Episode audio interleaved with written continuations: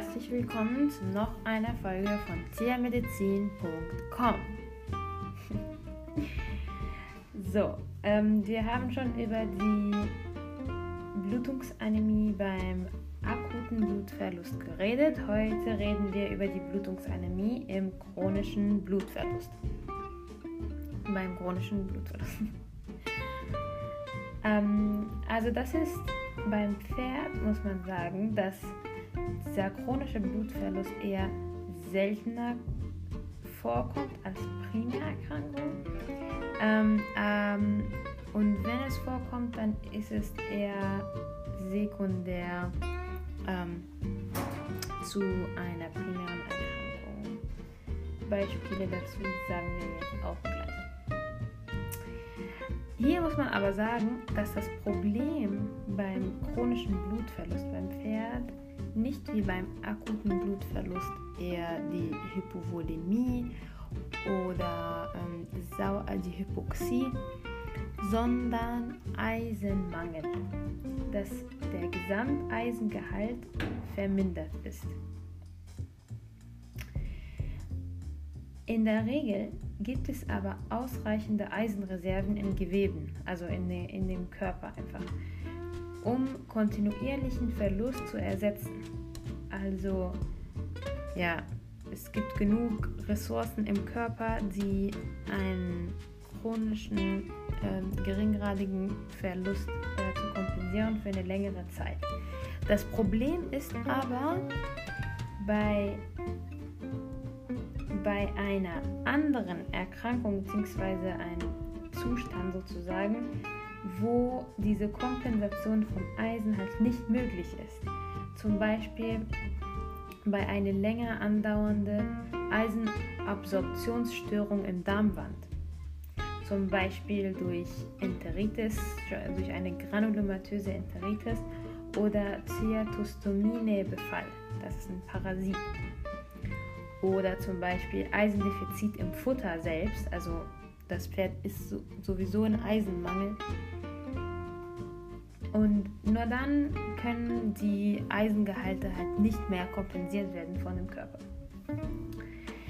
Die Ursache für solche Blutverluste mh, mm, sind tatsächlich meistens durch den Magen-Darm-Trakt.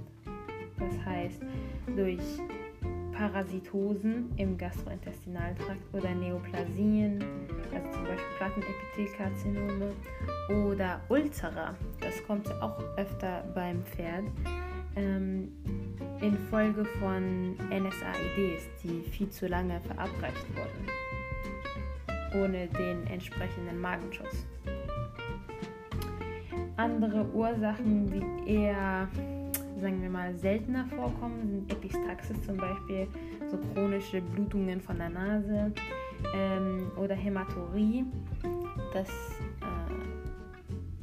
äh, ja durch in, in dem Urin ähm, Blut vorkommt oder Thrombozytopenie. Genau, die Symptome hierfür sind allerdings unspezifisch. Das sind eher so Leistungsschwäche, Schwäche, rasche Ermüdung, äh, Lethargie, blasse und trockene Schleimhäute. Eventuell sieht man natürlich auch die Symptome für die Primärerkrankungen, ne? sei es Kolik, sei es äh, Ikterosis, Epistaxis und so weiter. Ja, also das sind dann die Symptome, die sind eher unspezifisch. Also, wie kann man das dann diagnostizieren, wenn die so unspezifisch sind? Was, was soll man dann machen? Also, man macht eine Hämatologie, eine Blutprobe und da betrachtet man Hämatokrit, Hämoglobin und Proteingehalt im Blut. Wir haben ja gesagt, bei der äh, akuten ähm, beim akuten Blutverlust sind diese Parameter, vor allem Hämatokrit und Hämoglobin, ja eher nicht zu nutzen, da die sich erst nach einer bestimmten Zeit sich verändern. Ne? Also nach 12 Stunden oder 24 Stunden. Aber hier, weil das ja eine chronische Blutung ist, sind diese Parameter jetzt ähm, äh, ja, wichtig zu betrachten. Also Hämatokrit ist gesenkt und Hämoglobin ist auch gesenkt und Proteingehalt im Blut auch. Man kann natürlich auch nachweisen, ob Blut im Stuhl ist durch Hämofek, weil das sagt uns dann, ob es Blutungen im Magen-Darm-Trakt ist, was die häufigste ähm, Ursache ist. Und wir gucken natürlich nach Parasiten im Kot. Wir machen eine Eisenmessung, guckt, ob es überhaupt genug Eisen äh, vorhanden ist im Körper, ob Eisenmangel besteht. Knochenmarkuntersuchung vielleicht, Harnanalyse vielleicht, wenn man ähm, eine Hämaturie-Verdacht äh, hat.